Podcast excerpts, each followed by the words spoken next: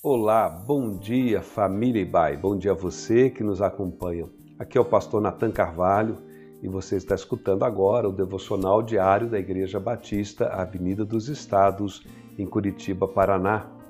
Hoje é quarta-feira, dia 28 de abril de 2021.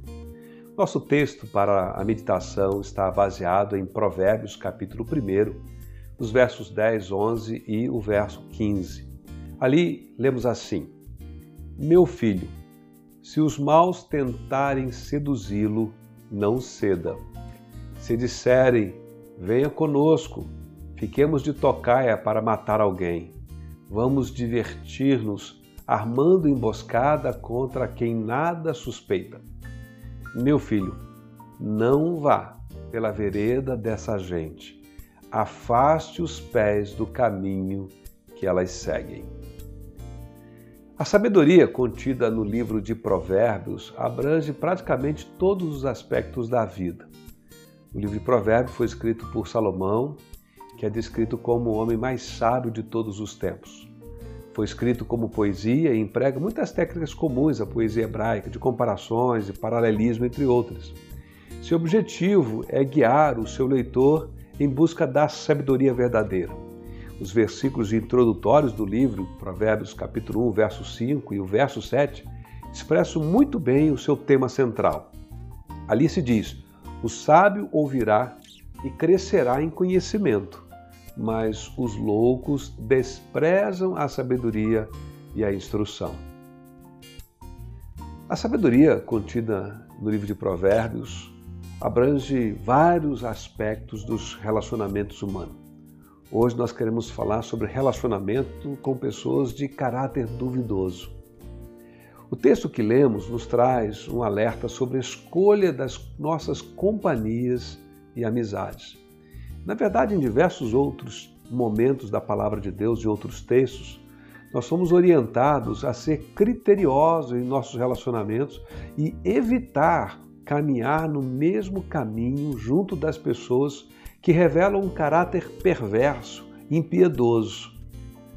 Em Salmo capítulo 1, versos 1 e 2, Davi diz: Bem-aventurado o homem que não anda segundo o conselho dos ímpios, nem se detém no caminho dos pecadores e nem se assenta na roda dos escarnecedores, mas antes o seu prazer está na lei do Senhor e na sua lei medita de dia e de noite. Aqui nesse salmo, Davi escreveu mostrando que quem busca o Senhor é bem-sucedido e feliz. E ao contrário de quem vive entre as más companhias, se detendo aí no caminho de gente ímpia, de caráter duvidoso.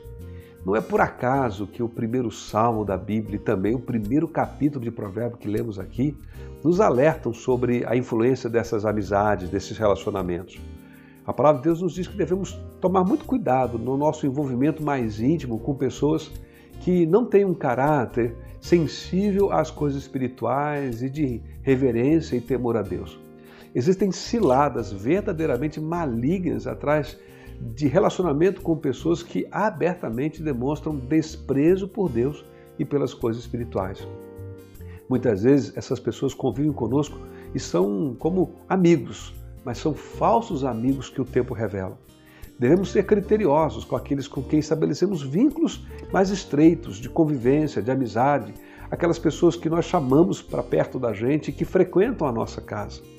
Às vezes até bem intencionado, tentando ajudar uma pessoa, nós corremos o risco de cair numa cilada, prejudicando a nós mesmos, o nosso convívio em nosso lar e até a nossa comunhão com Deus. No caso de jovens e adolescentes, é preciso então estar muito atento quanto às amizades. É, tanto podem crescer espiritualmente com bons amigos, como também podem se desviar do caminho da verdade do Evangelho devido às más companhias.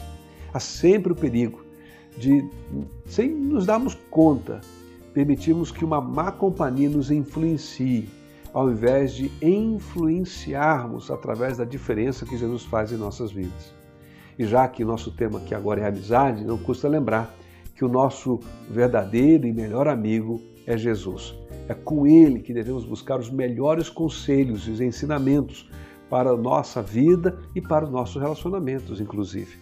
Para colocar em ordem nosso relacionamento, devemos deixar que Jesus nos ajude, nos guie na escolha das nossas amizades, no discernimento daquelas pessoas do nosso relacionamento que podem ser dignas da nossa confiança e do nosso convívio mais íntimo. Todos nós precisamos buscar a santidade na nossa conduta, na palavra, no nosso procedimento, e isso inclui também a escolha dos nossos amigos, dos nossos relacionamentos mais íntimos. Queridos, que busquemos ter relacionamentos que agradem a Deus e que inspirem as pessoas à nossa volta a quererem o mesmo. Lembre-se que é no temor do Senhor, na reverência ao Senhor, na intimidade do Senhor, que nós encontramos a base da sabedoria para fazermos as melhores escolhas em nossa vida. Tenha uma quarta-feira abençoada na companhia do bom amigo Jesus.